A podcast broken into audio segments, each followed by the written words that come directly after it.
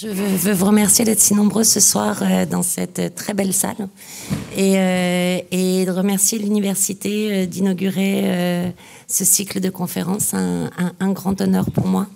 Et, et aussi pour ben, cette recherche qui a amené à la théorie de l'économie symbiotique et euh, parce que c'est euh, c'est un peu un ovni en fait cette théorie euh, euh dans le dans le monde scientifique et, et économiste et euh, et qui aujourd'hui va normalement sortir aux États-Unis à, à, la fin de l'année, en Chine l'année prochaine et qui est, est assez accueilli dans le monde entier en fait. Mais ce que la présentation aurait peut-être peut peut-être euh, vous laisser croire que je suis une grande voyageuse.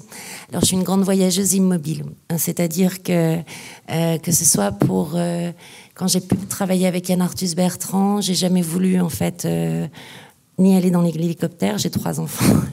C'est le mode de déplacement le plus dangereux qui soit. Et lui-même a eu régulièrement des accidents très, très dangereux. Et en plus, je pensais qu'il fallait que je reçoive les photos comme comme les, et les images en général, comme, comme, comme les spectateurs allaient les recevoir. Sinon, on ne peut pas, euh, on peut pas être en communion en fait avec, euh, avec cette réception. Et euh, l'économie symbiotique, ça a été aussi euh, le résultat d'analyse d'un tas de, de littératures très différentes, de la littérature académique, de la littérature, ce qu'on appelle la littérature grise, c'est-à-dire de rapports, vous savez, comme un peu des rapports euh, qu'on peut avoir pour les gouvernements ou euh, de l'agence euh, de l'environnement, par exemple, ce, genre de, rapports, ou même, et pour beaucoup, de, des journaux, des blogs, de la littérature d'entreprise, ou des, gens qui, qui racontaient ce qu'ils faisaient, en fait. Et, ça a conduit, euh, ça a été une découverte en fait. Pour euh, vous, je pense que je vais, passer euh, un peu de temps sur quelques minutes sur sur l'histoire de, l'économie symbiotique parce que en fait, elle, elle, elle dit quelque chose d'assez incroyable. Elle dit, elle dit qu'en fait, nous pouvons, parce que nous produisons, parce que nous menons nos activités, y compris des activités industrielles, régénérer la planète, régénérer les écosystèmes vivants. Euh, on est très euh, euh, empreint de la pensée, euh, vous savez, pour, pour, pour faire votre omelette, vous êtes bien obligé de casser des œufs. Hein, ça nous semble une évidence. Hein. Et, euh, et bien là, elle dit en fait parce que vous faites votre omelette, vous régénérez vos œufs. Et elle dit aussi euh, en fait que c'est une économie extrêmement efficiente, beaucoup plus productive que l'économie actuelle. Elle permet aussi, par comparaison, du coup, de pouvoir voir que notre économie actuelle, elle est fondamentalement extractive. Elle est justement basée sur l'extraction des ressources pour satisfaire nos besoins. Nous sommes obligés d'extraire des ressources. Or, ben non, ce n'est pas l'économie. C'est une économie possible. Nous pouvons avoir une économie régénérative. Parce que nous produisons, nous régénérons nos ressources et nous régénérons surtout la fertilité du milieu dont nous dépendons. Et ça, c'est, en fait, ça nous paraît incroyable. Et en fait, c'est le cas de toutes les espèces vivantes. C'est général aux vivants. Toutes les espèces vivantes, parce qu'elles assurent leurs besoins, régénèrent la fertilité du milieu dont elles dépendent. On pense à l'abeille. L'abeille est un cas qu'on connaît tous très bien, parce qu'elle va se nourrir du nectar dans les fleurs. Elle va en fait charger son dos de pollen, et puis en allant consommer le nectar d'une autre fleur, elle va en fait permettre de la polliniser. Et ce faisant, elle régénère la fertilité du milieu dont elle dépend, les fleurs. Mais jamais elle y pense. Jamais elle pense, tiens, euh, je vais aller euh, mettre du pollen dans l'autre fleur. Jamais. C'est quelque chose qui se fait euh, de façon, ce qu'on appelle une externalité. Ce n'est pas voulu. C'est juste une conséquence de son mode de fonctionnement. Un lion, on a du mal à imaginer qu'un lion puissent participer à la régénération du milieu dont ils dépendent. On le voit comme le grand prédateur. Bon, on sait que les animaux, ils font caca, ok, ils régénèrent un peu le sol, mais bon. En fait, un lion, c'est l'ami des végétaux. Lorsqu'il n'y a euh, plus assez de lions dans les savanes euh, africaines, on a des endroits où, vraiment le, lion a disparu et les grands prédateurs ont disparu, les gazelles se mettent à pulluler. Et en fait, on se rend compte que c'est les acacias qui tuent eux-mêmes les gazelles. Parce que les acacias, lorsqu'ils sont surbroutés, eh bien, ils vont émettre des molécules qui vont changer la composition de leurs feuilles, qui vont devenir toxiques pour les, les, gazelles et qui vont même prévenir les autres acacias avant même que les gazelles ne viennent les voir qu'il y a surbrotage et les autres acacias vont changer instantanément, immédiatement, pas instantanément, mais immédiatement, la composition de leurs feuilles. Et on retrouve la gazelle morte au pied des acacias. Le lion, en régulant la population des gazelles, permet la régénération de la fertilité du milieu dont il dépend. Et c'est le cas pour toutes les espèces vivantes. Nous, aujourd'hui, on le voit, nous, sommes, euh, nous avons peut-être déjà rompu en fait, les équilibres écologiques planétaires. Par exemple, on a une nouvelle euh, hier, euh, un des, centres de recherche canadiens sur le, sur le permafrost, vous savez, ces étendues gelées au nord de la planète, qui montrent que maintenant, ils sont, avec le dégel, ils, ils émettent du CO2. Ils sont devenus nets émetteurs de CO2. Et ça, c'est un signe. C'était un signe, on savait que lorsque ça se produirait, ça pouvait être un signe de l'emballement planétaire, du climat planétaire. Mais ce qui est quand même assez euh, intéressant, c'est qu'en fait, il faut reconnaître que l'Occident est tout à fait nul en sciences du vivant. Nous sommes très sous-développés en sciences du vivant. Nous n'avons pas compris le vivant, nous l'avons très très peu étudié. Toutes les études dont je vais vous parler, elles, sont, elles ont été académiques depuis à peu près 10-15 ans, notamment sur le vivant. Euh, on a eu une croissance enfin. Enfin, le milieu académique s'est intéressé à ça, notamment, je vous dis, depuis 10-15 ans. Mais la plupart sont issus de la recherche autonome. Moi, d'ailleurs, ça a été une recherche autonome. De la recherche, ce qu'on appelle la recherche citoyenne et sont passés en fait au-dessus euh, des radars de, de, de, la recherche académique. Et, euh, et en fait, c'est là où euh, on, se rend compte en fait que les écosystèmes sont beaucoup plus résilients qu'on ne le pense, plus vite aussi. Mais on sait aussi qu'il y a des équilibres dont ils sont à l'origine, qui peuvent être rompus, qui sont peut-être déjà rompus, et dont dépend le climat actuel. Donc on est en zone d'incertitude totale. Mais en même temps, on sait qu'on doit faire vite. On sait qu'on doit faire vite pour changer euh, le paradigme, vraiment notre paradigme de production et d'activité, notre, de notre place, en fait, euh, de l'espèce humaine sur Terre. Et, euh, et, on est incapable de savoir, en fait, si on est déjà dans des phénomènes d'emballement ou si on peut encore agir. Moi, j'ai su ça euh, il y a assez longtemps maintenant. Enfin, moi, je trouve, euh, j'ai commencé à, vraiment parler de l'effondrement en 2006 et j'ai commencé à produire des livres, euh, mais vers l'action. par exemple, en interrogeant tous les candidats à la présidentielle en 2007 sur ce genre de choses. Et puis, lorsqu'on a écrit, lorsque j'ai écrit le film Home de Yann Arthus Bertrand, eh bien, ça m'a permis de, pouvoir rencontrer tous les scientifiques que je lisais. Et euh, euh, c'était les grands spécialistes des océans, du climat, de la biodiversité. Et lorsqu'on arrivait à les faire sortir de leurs réserves scientifiques, vous savez, les, scientifiques, en fait, ont, une philosophie plus qu'un devoir, la philosophie du devoir de réserve, en fait. C'est-à-dire de dire, voilà nos résultats, et, euh, et ensuite, les politiques doivent s'en saisir pour prendre leurs décisions et estimer le risque, etc. Ça, c'est le devoir du politique, c'est pas le devoir du scientifique. Mais néanmoins, le scientifique est un citoyen et il peut dire ses convictions profondes. Et en fait, euh, euh, en pouvant euh, parler avec eux il y a donc un peu plus de dix ans maintenant, en 2008, lorsque lorsque l'on préparait le film, eh bien, je me rendais compte que tous convergeaient vers nous avons pas plus de dix ans, le tournant de la décennie 2020, pour vraiment avoir changé notre façon de voir en fait notre, nos manières de produire, d'échanger, et d'enclencher massivement à partir des années 2020 une, économie qui inverse en fait la tendance, qui diminue structurellement les, euh, les émissions de gaz à effet de serre et qui, et, qui restaure les écosystèmes vivants.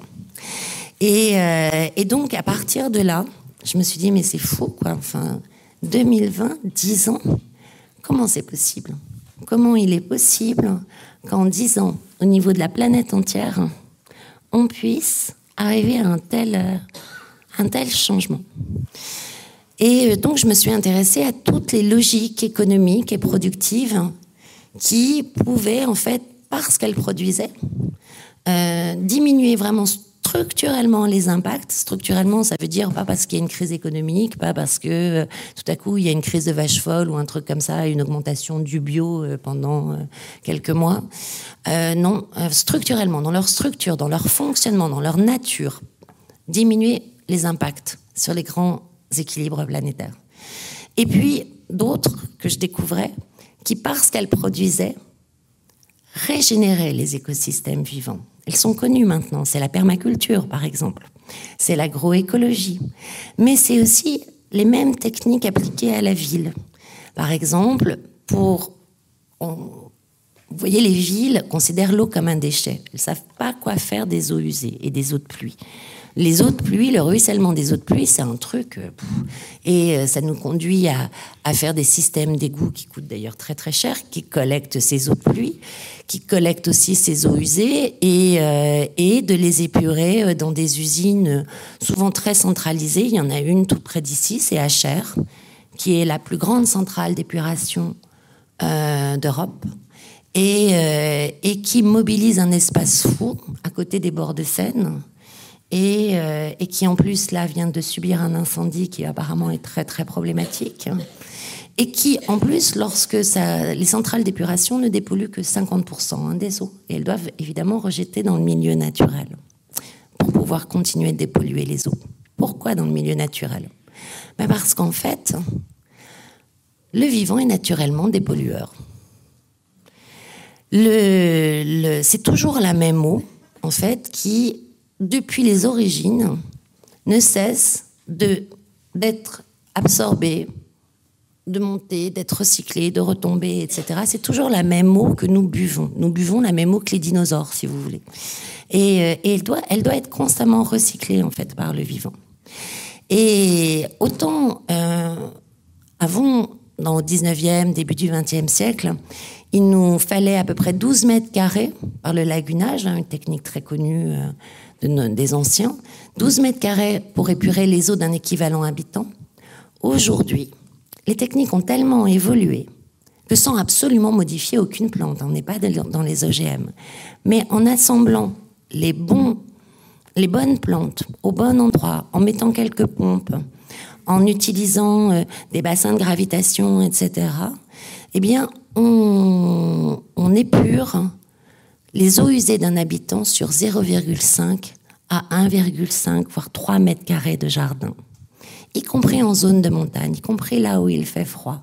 Parce qu'en en fait, c'est surtout les micro-organismes à la base des racines qui vont dépolluer. Donc on enterre un peu plus profondément. Et ces jardins épuratoires sont très très denses en biodiversité. C'est des joncs, c'est des roseaux, c'est des iris, c'est des menthes aquatiques, c'est des sagittaires, c'est des nénuphars. C'est aussi des cascades, des fontaines, parce qu'il faut oxygéner l'eau en dernière étape. Ça donne des jardins qui peuvent se nicher au creux des quartiers, entre les maisons, entre les immeubles. Pour la pluie, c'est la même chose. Une ville comme Portland, par exemple, qui était très très soumise aux inondations et qui était en pleine déprise industrielle, un taux de pauvreté énorme, plus un sou dans la ville, a innové dans les années 90 en amenant des nouvelles techniques. elle prenait les, les noms euh, des campagnes et les a adaptés aux villes. C'est ce qu'on appelle les jardins de pluie. Eh bien, les jardins de pluie, en les architecturant façon ville, vous voyez, euh, pas, euh, pas un côté friche avec des arbres, des fleurs, une, architecture très et un design assez précis mais très divers. Eh bien, elle a réduit de 66% ses coûts de, de collecte des eaux de pluie et réduit les inondations. Mieux, ça a embelli la ville et ça a permis en fait de la climatiser. Avec nos phénomènes d'îlots de chaleur en canicule, eh bien, on s'aperçoit que des zones végétalisées comme ça, elles perdent jusqu'à 10 degrés par rapport aux zones, aux rues où il n'y a pas de végétalisation. Ça change complètement le lien social. Parce que lorsque vous avez des végétaux en ville, et notamment de qualité, des vrais écosystèmes de qualité, et notamment quand ils sont productifs, que vous pouvez par exemple cueillir des fruits, cultiver, eh bien la population se sent plus en sécurité. Lorsque vous avez des corridors d'arbres ou de jardins de pluie qui vous protègent en fait de la voirie, vous vous sentez plus en sécurité. Vous diminuez, vous sous-estimez les, les distances à parcourir à pied, alors que sinon vous les surévaluez. Les gens ont tendance à laisser plus facilement leurs enfants aller à l'école à pied, notamment les filles. les, environnements commerciaux qui bénéficient de ce genre d'espace, eh bien, se voient euh, de nouveau euh, refréquentés et leur chiffre d'affaires augmente. On a une relation très forte avec le vivant. Je ne sais pas si vous avez entendu parler de Natura le documentaire de Pascal Derme qu'elle vient de sortir où elle fait le point sur euh, les effets du vivant, simplement parfois même visuels, sur notre santé. Eh bien, ça diminue notre stress, ça augmente notre système immunitaire.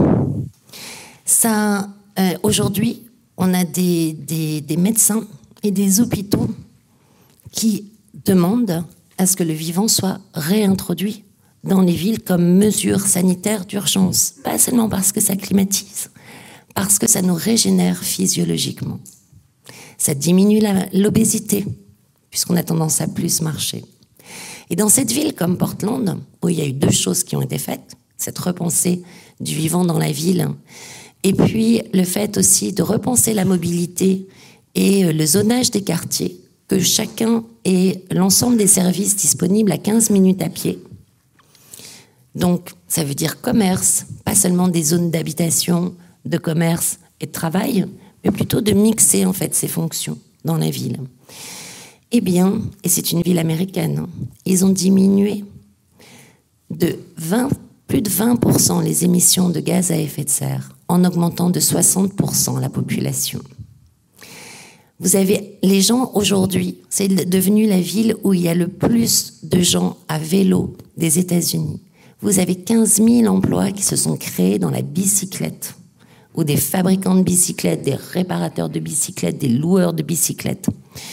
Vous avez un milliard de dollars de carburant économisés par an sur tout le comté. Et ce qui est très intéressant, c'est qu'en alliant ces deux politiques de la ville, avec beaucoup de démocratie participative aussi, on, eh bien, on s'aperçoit que les, gens, en fait, cet argent économisé sur le carburant et le transport, eh bien, ils le réinjectent dans des produits locaux. Il n'y avait plus qu'un marché en 1990, il y en a 24 aujourd'hui. L'Oregon est devenu la première zone de production de houblon au monde, parce qu'ils adorent la bière. Les brasseries locales se sont multipliées. La, la ville est aussi devenue la plus végétarienne des États-Unis. Même les comportements alimentaires se sont modifiés. Et aujourd'hui, vous avez, c'est devenu la ville la plus attractive des États-Unis. Et vous avez une vraie culture de la fabrication locale qui s'est mise en place avec une marque qui s'appelle Made in Portland, où on trouve maintenant de tout, produits alimentaires, comme produits comme bicyclettes, etc. Grâce à cette euh, ce nouveau vivre ensemble, en fait, qui s'est fait vraiment à partir d'une autre pensée de, de l'architecture de la ville et du lien, eh bien, euh, vous avez aussi un dynamisme euh, social et entrepreneurial qui s'est mis en place. Aujourd'hui, la ville propose un fonds où peut participer n'importe qui pour pouvoir investir en coopération dans les, euh, les, les, jeunes entreprises locales. Et pour pouvoir produire, en fait, ce, qui, ce que les gens ont envie de, de voir produit. Si vous avez envie d'un restaurant euh, euh, qui fait de la réinsertion euh, et qui est en même temps euh, végétarien ou cuisine du monde et ou en même temps qui vous permet euh, d'apprendre la cuisine que vous consommez, etc. C'est exactement le genre de, de nouvelles choses qui arrivent. Eh bien, vous pouvez investir et avoir votre retour sur investissement dans ce genre de commerce, d'industrie que vous avez envie de voir. Voilà l'effet du vivant. Ces centrales d'épuration dont je vous parle, elles ont été complètement mises en place, par exemple, dans, dans une, près de Shanghai, en Chine, dans un écoquartier qui s'appelle Wuhan, par un Français d'ailleurs. Le quartier est zéro rejet. C'est-à-dire qu'il ne rejette pas d'eau polluée. Il rejette même une eau plus propre que l'eau du fleuve euh, qui irrigue Shanghai aujourd'hui. Parce qu'il utilise le pouvoir épuratoire, en fait, de ces plantes, qui sont complètement architecturées pour aussi donner les jardins pour les habitants, ce qui fait que de vos fenêtres, vous avez ces iris, ces joncs, etc., qui ont un effet en fait sur l'apaisement social et même la violence domestique. C'est-à-dire qu'on s'aperçoit que lorsqu'on a vu sur de tels paysages, eh bien la violence urbaine diminue. À Portland, elle a diminué de 16%, 60% dans les quartiers les plus végétalisés. Et la violence sociale diminue, mais même la violence domestique. Les gens se tapent moins dessus. Ils peuvent contempler. Ils peuvent se régénérer. Là, ça coûte aussi moins cher en énergie. Et ça a coûté 30% moins cher à l'investissement, 50% moins cher au fonctionnement qu'une centrale d'épuration classique. En plus, ces centrales d'épuration, non seulement elles ne vont pas aller chercher du béton, des armatures métalliques, etc., extraites au bout du monde, mais elles produisent leur propre matière. Des végétaux. Lorsque vous plantez une graine, qu'est-ce qu'elle fait? Vous avez une petite réserve d'amidon, souvent de l'amidon, et puis elle va sortir deux premières feuilles qui vont être en fait ces panneaux solaires, qui vont capter l'énergie, et puis à la fin d'un petit gland, par exemple, vous avez un chêne. Vous avez un chêne. Comment ça s'est produit? Parce que les feuilles, au fur et à mesure, font le relais énergétique et on va capter le carbone de l'air pour le stocker et en produire de la matière. Donc, tout ce qui est industrie du vivant, tellement efficiente dès qu'on y ajoute l'intelligence humaine d'organisation, de pouvoir assembler en un endroit en quelques semaines, ce qui aurait peut-être mis une infinité, des milliers d'années à se créer spontanément, eh bien, vous installez aussi des centrales de production de la matière. Et cette production de la matière, qu'est-ce que vous en faites? Les sites pollués, par exemple. Vous avez quelques plantes qui euh, poussent sur des, sols où plus rien ne pousse. Et en fait, elles, elles arrivent même à concentrer les métaux. Elles peuvent même dépolluer certains sites, 100 à 1000 fois moins cher que les, techniques classiques où on charrie les sols, etc. Ça peut être très long parfois. Là, aujourd'hui, on trouve des choses qui vont beaucoup plus vite. Mais surtout, qu'est-ce qui fait dans ces plantes qu'elles peuvent vivre sur des sols pareils? Eh bien, elles sont développées, ce qu'on appelle des éco-catalyseurs, des plateformes moléculaires qui leur permettent de survivre. Et c'est une chimiste française qui l'a trouvé, qui a eu des grands prix internationaux de la recherche là-dessus, qui s'appelle Claude Grison, et qui s'est rendu compte qu'en fait, dans ces plantes, il fallait pas aller chercher le métal pour les rendre plus, pour, pour rendre ces procédés rentables. Elle s'est rendue compte que c'est les catalyseurs qu'elle synthétisait qui étaient vraiment intéressants. Elle a, développé, elle a déposé, je crois, plus de 3000 brevets en, en 10 ans, quelque chose comme ça. C'est un rythme, le chiffre exact est dans mon livre, mais c'est un rythme incroyable. Et de brevet de la recherche publique. Et avec ces éco-catalyseurs, que développe la plante, qu'on obtient simplement en, broyant la plante et en filtrant, eh bien, elle, elle peut faire des médicaments, des nouveaux médicaments, des biopesticides, des, euh, des, de la chimie verte et des catalyseurs qu'il est absolument impossible aujourd'hui d'avoir en chimie, qui sont plus performants. Ce qui fait qu'un sol pollué aujourd'hui peut devenir source d'une nouvelle chimie de dépollution et de production, de produire de nouvelles choses. Ces zones humides, naturelles, elles produisent des fibres.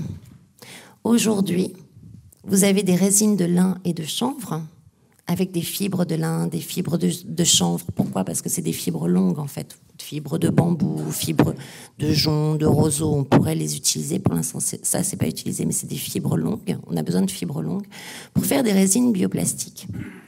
Ces résines bioplastiques, elles peuvent euh, faire coque d'ordinateur, elles peuvent faire coque d'appareils électroménagers, coque de voiture.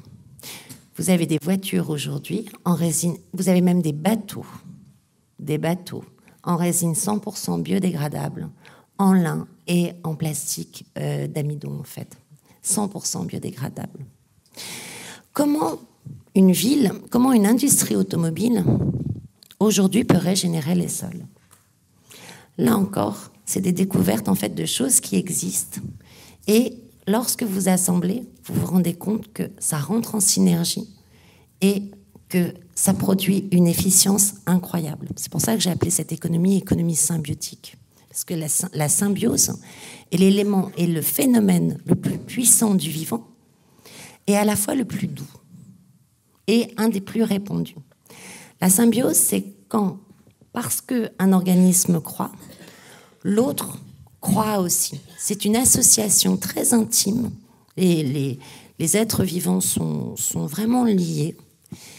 Ils restent dans leur intégrité, mais où le développement de l'un fait le développement de l'autre, où ils trouvent dans leurs différences leur complémentarité. Une industrie automobile, par exemple. Vous avez une voiture suisse qui s'appelle la Softcar qui, euh, le prototype est là.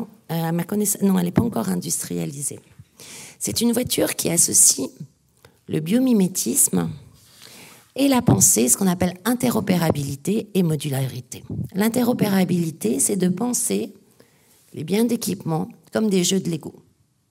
Les Lego, parce qu'ils ont toujours la même distance qui est reportée sur la largeur, la hauteur, la longueur, etc. Avec une petite diversité de pièces, vous pouvez faire tout un univers. Vous pouvez constamment les assembler, les réassembler, etc. Cette voiture, elle est électrique. Sa carrosserie est faite et son intérieur est largement fait en biomatériaux qui sont d'ailleurs produits euh, pas loin en Belgique. Et puis, elle a pensé justement son, sa façon d'être fabriquée interopérable et modulaire. Le résultat, c'est qu'elle est zéro pollution à la fabrication. Même la teinture, elle est incluse dans la masse. Le, elle, est, euh, elle est disponible en six carrosseries que vous pouvez changer en 20 minutes. Vous pouvez passer de la berline à la voiture pour transporter vos courses ou votre déménagement à, euh, la, décapotable, par exemple. Et elle est, alors qu'il faut 40 000 pièces en moyenne pour assembler une voiture électrique, il en faut 2000 pour cette voiture. Le résultat, c'est que il est moins cher de l'assembler en Suisse, où la main-d'œuvre est deux fois plus chère qu'en France, que par des robots, ou qu'en Europe centrale, ou en Chine. Le résultat, c'est aussi qu'elle s'assemble dans des hangars de moins de 3000 mètres carrés, c'est-à-dire des friches. On a ça dans n'importe quelle friche industrielle, même dans nos cœurs de ville. 3000 mètres carrés, c'est vraiment peu. Pensez que, combiné avec un système d'autopartage, où lorsque vous êtes en autopartage, là, vous, vous, vous ne possédez plus votre voiture, vous en louez l'usage. Donc la voiture reste au fabricant. Et c'est très intéressant parce que de toute façon, une voiture reste immobile 93% de son temps de voiture. Une voiture, ça coûte 5 à 6 000 euros en moyenne par famille et par an, l'équipement automobile. C'est très cher une voiture, et en espace, et en coût les habitants. Eh bien, lorsque vous utilisez votre voiture sans la posséder, c'est le fabricant qui, lui, reste le possesseur. Et du coup, il va récupérer la matière. Et du coup, en fait, avec une voiture comme la Softcar, eh bien, il va récupérer chacun des composants qui va euh, réintroduire dans les générations suivantes de voitures. Un tel système, ça a été fait par Rank Xerox. Rank Xerox, pour ses photocopieuses, avait tellement innové que cette photocopieuse devenait très très chère. Dans les années 70, il a décidé finalement de plutôt louer l'usage de la photocopieuse, qui était un modèle, un modèle économique très, très disruptif, très innovant. Ça l'a conduit justement à faire des photocopieuses de plus en plus réutilisables dans ses composants et de façon interopérable. Aujourd'hui, le même service, il l'obtient en utilisant 16 fois moins de matière, c'est-à-dire qu'il réutilise jusqu'à 16 fois ses composants. C'est un, chiffre qu'on trouve un peu partout. Par exemple, les brasseurs du Québec, euh, au Québec, donc, qui sont des brasseries locales. Vous allez dire que j'aime beaucoup la bière. J'arrête pas de vous donner des exemples de. Je suis du Nord, il faut, dire, et euh, de brasseries. Eh bien, euh, ils se sont unis pour avoir la même bouteille, parce qu'au Québec, il y a encore des systèmes de consigne. Eh bien, même une matière comme le verre qui casse, qui va du magasin jusqu'au domicile, etc., c'est pareil. On se rend compte qu'ils utilisent jusqu'à 15 fois la même bouteille. Et en plus, comme elle est devenue très reconnaissable, cette bouteille, qui a que l'étiquette qui change, ça leur a fait un effet marketing génial. C'est-à-dire que maintenant, les gens savent que cette bouteille-là, c'est de, la, de la bière locale, quelle que soit la marque, et non un, un effet marketing. Donc, cette pensée-là permet non seulement d'économiser énormément la matière, voire quand vous mutualisez le parc, vous avez encore un facteur de 3 à 15 fois qui se multiplie à cet effet-là. Et ce qui fait que vous allez en fait vers l'extraction zéro, tout en disposant exactement des mêmes biens d'équipement dont nous pouvons disposer. Cette, cette façon de fabriquer là est aujourd'hui possible et disponible en électroménager, dans le numérique, dans la voiture, dans les éoliennes, pas encore dans les panneaux solaires à ma, connaissance, mais elle, elle, est disponible partout. La seule chose que nous avons à faire, c'est de comprendre que c'est insensé de posséder nos biens d'équipement. Parce que nous, qu'est-ce qu'on va faire? On va euh, les jeter, même on les mettre à la décharge, et là, la matière va se disperser. Et là, la matière va être beaucoup plus difficile à réutiliser. Et en plus, ça nous coûte beaucoup plus cher. Et c'est ça, en fait, on, obtient en fait non seulement de l'emploi local, mais en plus d'une une société en fait qui peut aller vers l'extraction zéro par ces modèles-là. De plus, une usine qui peut être au cœur de votre ville, qui vous donne votre emploi. Pourquoi ne pas la coposséder? Pourquoi ne pas permettre son installation en investissant avec la ville, avec le fabricant, avec les citoyens pour mettre en place cette usine? Et du coup, en investissant, vous procurez des revenus. C'est exactement ce qui se fait déjà depuis plus de 15 ans dans l'énergie. En Allemagne, par exemple, dans les années 2000, plus de la moitié de la production d'énergie renouvelable allemande a été le fait de coopératives citoyennes, où les mairies les citoyens et des entreprises, là pour le coup surtout des agriculteurs, se sont unis pour produire leur propre énergie. Eh bien, ces systèmes coopératifs, on peut les faire pour n'importe quel type d'infrastructure, n'importe quel type de bien d'équipement. Et dans des systèmes lourds comme une industrie automobile ou comme une, euh, de l'infrastructure énergétique, les collectivités peuvent être des moteurs très très puissant. J'en viens, j'en arrive donc à la, justement le dernier point de cette économie. On a vu en fait l'importance du vivant. On a vu comment on pouvait produire autrement nos biens d'équipement. Et euh, on pourrait tout à fait avoir cette économie extrêmement performante qui va vers le zéro extraction, qui régénère ses sols, l'air, l'eau, etc., tout en étant parfaitement totalitaire. Parce que le numérique a une place extrêmement importante. Le numérique permet en, fait de, de, relier les gens. Il permet de distribuer l'information. Il permet de distribuer d'ailleurs euh, un tas de, de, de fabrications en open source, etc. Mais aujourd'hui, toutes ces données qu'on échange sur nos opinions, sur euh, nos innovations, sur, euh, sur nos achats, sur, eh bien, vous savez, elles sont complètement capitalisées en fait dans les mains de quelques grands acteurs, comme Google, comme Facebook, mais comme aussi Amazon. En fait, Amazon vit aussi grâce aux notations qu'on donne lorsqu'on achète des objets Est-ce qu'on aurait la confiance d'acheter des objets qu'on n'a jamais vus s'il n'y avait pas autant de consommateurs qui donnaient leur avis? Amazon a tout à fait besoin de nous pour faire euh, ce genre de choses. Et donc, cette économie ne peut pas, de la même façon Rank Xerox, hein, Rank Xerox, je vous donne ses performances écologiques, mais aujourd'hui, en fait, on a plein. C'est un modèle qui a été pris par tous les, industries de photocopieuses. Et en fait, les, consommateurs, les, entreprises qui s'équipent en photocopieuses se retrouvent avec des contrats léonins dont elles n'arrivent pas à sortir et qui finalement les, les mettent pieds et poings liés à ces systèmes. Donc, comment on peut faire? Eh bien, justement, c'est parce, c'est il n'y a pas de régénération du social dans cette économie s'il n'y a pas en fait ouverture de la gouvernance et du partage de la valeur. C'est-à-dire que ces plateformes numériques, ces plateformes de production en économie de l'usage, ces plateformes aussi de vivantes de, du,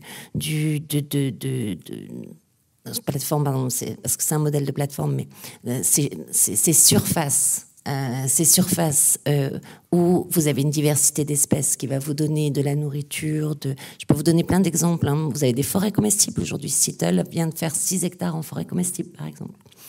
Euh, qui vont, vous donner un tas de fonctions pour l'eau, pour la nourriture, pour les matériaux, pour l'épuration des eaux, etc. Que se passe-t-il? Que risque-t-il de se passer si nous ne pouvons pas y avoir accès? Si nous ne pouvons pas co-décider la, production que nous allons en faire et le, partage de la valeur. Mais à partir de ce moment-là, on peut être régénératif économiquement, régénératif écologiquement, mais tout à fait extractif socialement. Vous avez par exemple aujourd'hui des, euh, grosses boîtes comme euh, La Poste, comme SNCF, comme euh, ou des McKinsey, etc., donc des grands bureaux d'études stratégiques, qui offrent euh, royalement 10 euh, 000 euros euh, à des concours de start-up pour celui qui trouvera la meilleure solution à un problème donné. Vous vous rendez compte, 10 000 euros? C'est rien, en fait, 10 000 euros.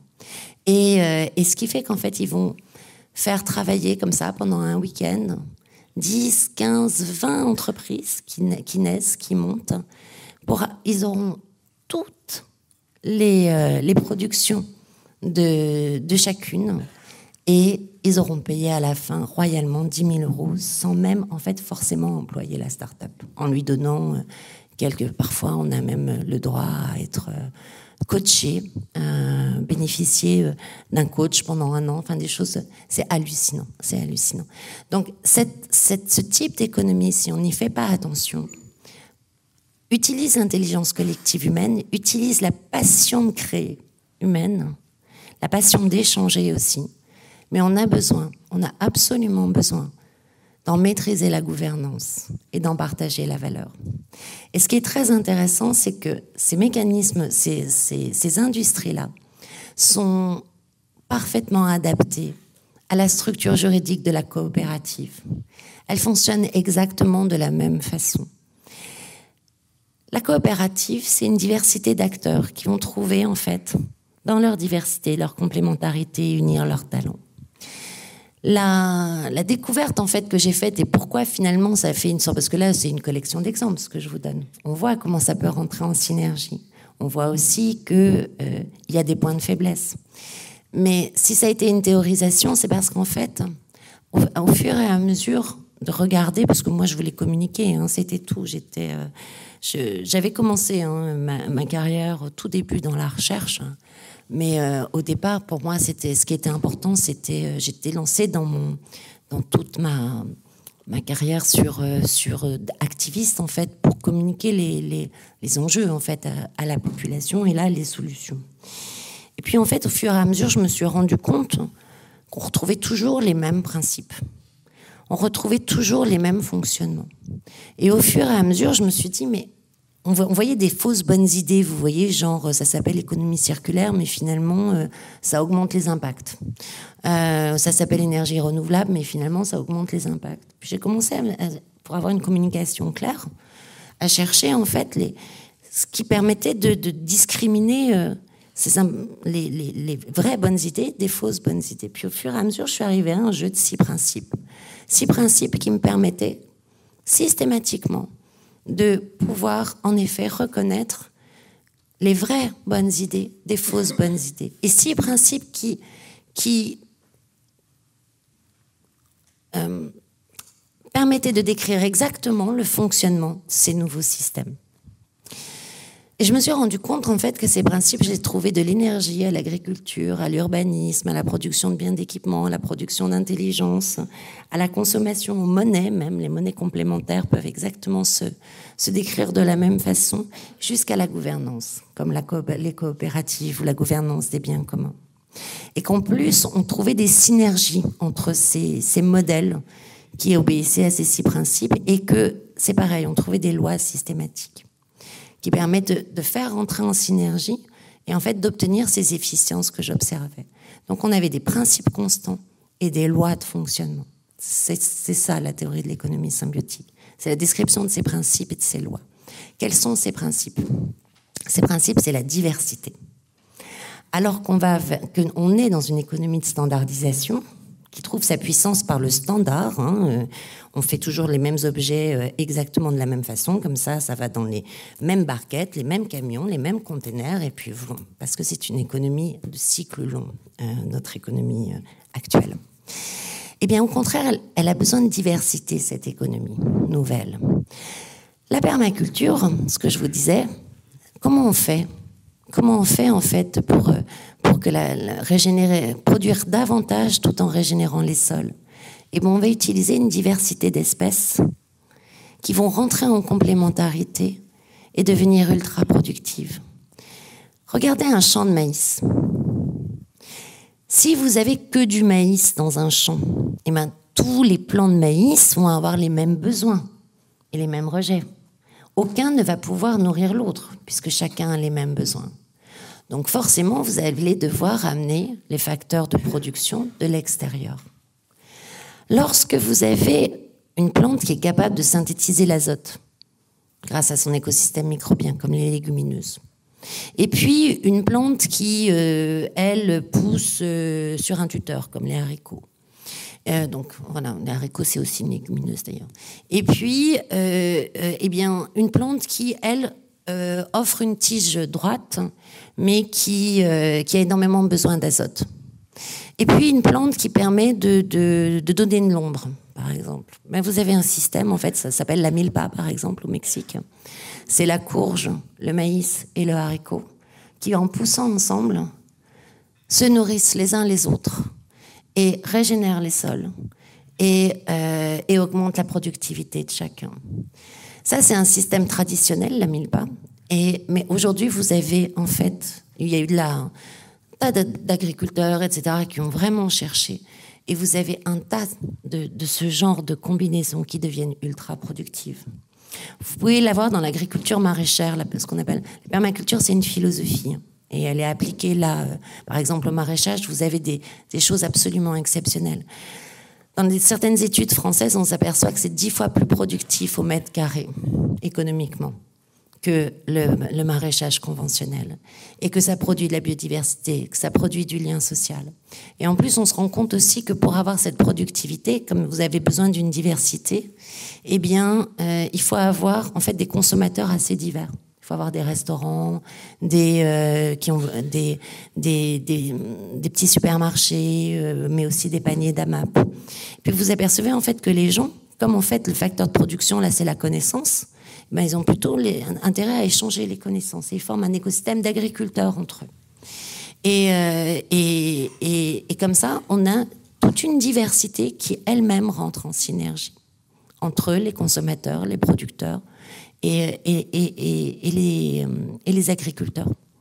Vous avez aussi des villes qui ont monté leur régime municipal alimentaire et qui ont octroyé des, surfaces à ces agriculteurs.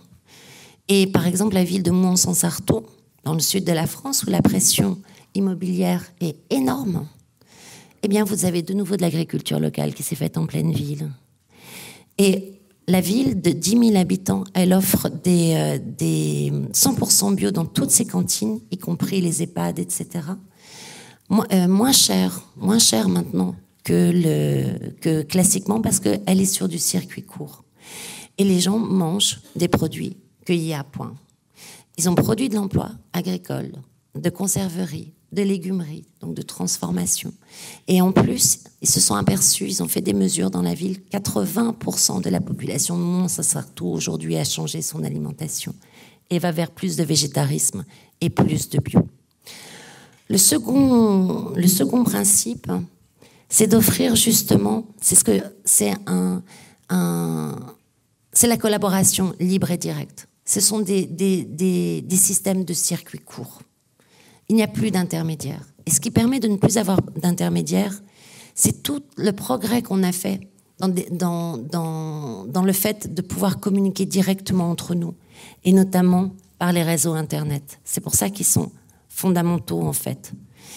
La, Internet a permis d'amener euh, cette mentalité de village, ce qui était possible euh, au niveau d'un village, euh, au niveau du monde entier. C'est-à-dire que vous n'avez pas à passer par un intermédiaire pour vous rencontrer sur Facebook, sur LinkedIn, sur n'importe quel réseau social. Vous pouvez aller directement en fait à la personne que vous, euh, que vous souhaitez rencontrer. Sur les, au niveau des, des plateformes de, de, commerce, c'est la même chose. Donc c'est une économie de plateforme, de réseau d'accès ouvert. C'est exactement ça aussi qui va euh, faire les entreprises euh, qu'on va appeler euh, libérées. J'aime pas ce terme parce que d'ailleurs aucun, aucune personne des entreprises libérées ne, n'appelle ça comme ça. C'est-à-dire que vous avez un accès direct à l'information. C'est des systèmes en réseau, non pyramidaux. Et bien ça, c'est trois principes, diversité mise en réseau comme ça, librement, et qui peuvent coopérer directement. Ça va créer des écosystèmes, des écosystèmes vivants, des écosystèmes sociaux, des écosystèmes techniques. Et, euh, et, euh, et, donc ça, c'est le, quatrième principe. Ça va produire des écosystèmes dont, on va utiliser les services, comme pour ces services vivants, comme pour l'intelligence collective humaine, par exemple, ou comme encore la régénération de la matière produite par un écosystème industriel. Enfin, deux principes régulateurs extrêmement importants, tous ces systèmes recherchent l'efficience il faut rechercher le maximum d'efficience et s'inscrire dans, dans les cycles biogéochimiques de la planète. C'est-à-dire que lorsque vous faites de l'économie circulaire avec des polluants, vous retrouvez les polluants. Donc vous n'avez pas une économie durable à terme. Voilà. Ça, c'est les six principes. Et ils s'appliquent de la production jusqu'à l'usage, jusqu'à la gouvernance. Si vous, si vous fermez le cercle entre production et consommation, vous avez ces efficiences dont je vous ai parlé. 15 fois, 60 fois même parfois quand on a des synergies, voire plus encore. Si vous n'avez pas la gouvernance, vous avez cette extraction sociale dont je vous ai parlé. Et ça s'applique sur toutes les ressources. Énergie, matière, information, les ressources physiques, les capacités vivantes et les capacités humaines. Lorsque vous les appliquez aux capacités humaines, vous avez tout ce qu'on appelle l'intelligence collective, l'innovation ouverte. Les capacités vivantes, vous vous mettez à régénérer les équilibres planétaires, parce que vous faites intervenir ces mécanismes de vivant, la photosynthèse, etc. Et là, vous avez une vraie régénération écologique. Et lorsque vous ne l'appliquez qu'à l'énergie, la matière et l'information, vous avez un système en fait qui devient plus performant, mais qui ne fait que diminuer les impacts. Voilà.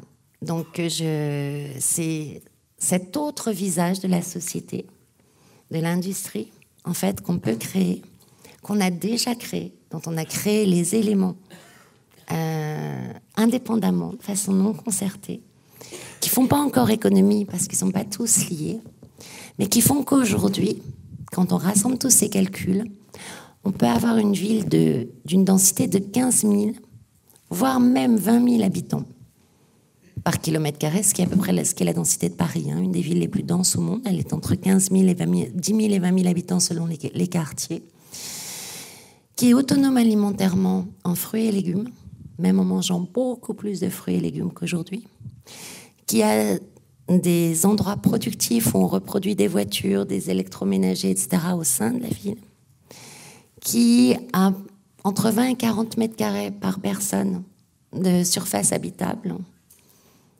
euh, qui a accès à des espaces végétalisés, que vous soyez au bureau ou à la maison, partout, des terrasses, des jardins, et qui euh, peut euh,